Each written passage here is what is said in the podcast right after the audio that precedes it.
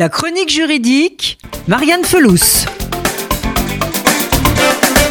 Après l'attaque à la préfecture de Paris, au cours de laquelle quatre policiers ont été tués par un employé qui travaillait au sein de la direction du renseignement et présentait des signes de radicalisation, des voix s'élèvent, estimant qu'il faut inscrire dans la loi une liste d'incompatibilités professionnelles, dont la radicalisation, susceptible de déclencher un licenciement.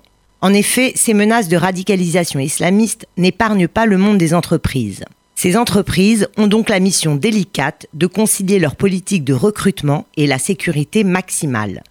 Or, les fiches S n'ont pas vocation à être consultées par tout le monde, et l'employeur n'a pas non plus accès au casier judiciaire. En tout état de cause, un salarié peut se radicaliser très vite sur Internet. Mais il y a un vide juridique. En effet, le terme de radicalisation n'est pas juridiquement défini et rien n'existe dans le Code du travail en rapport avec cette question. C'est donc le comportement de la personne qui est décrypté, et l'employeur va alors tenter d'identifier s'il repère des choses à sanctionner, ce qui n'est pas simple. Ainsi, il s'agira d'évaluer des signes, des attitudes, des propos qui témoignent d'une possible radicalisation.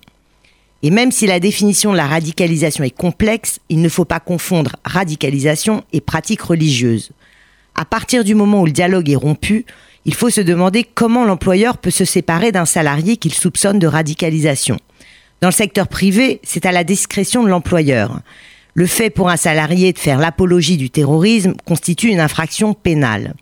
Mais la seule crainte de l'employeur que son salarié se livre à un acte terroriste relève de l'hypothèse et de la supposition. Or, pour licencier, il faut avancer des faits tangibles.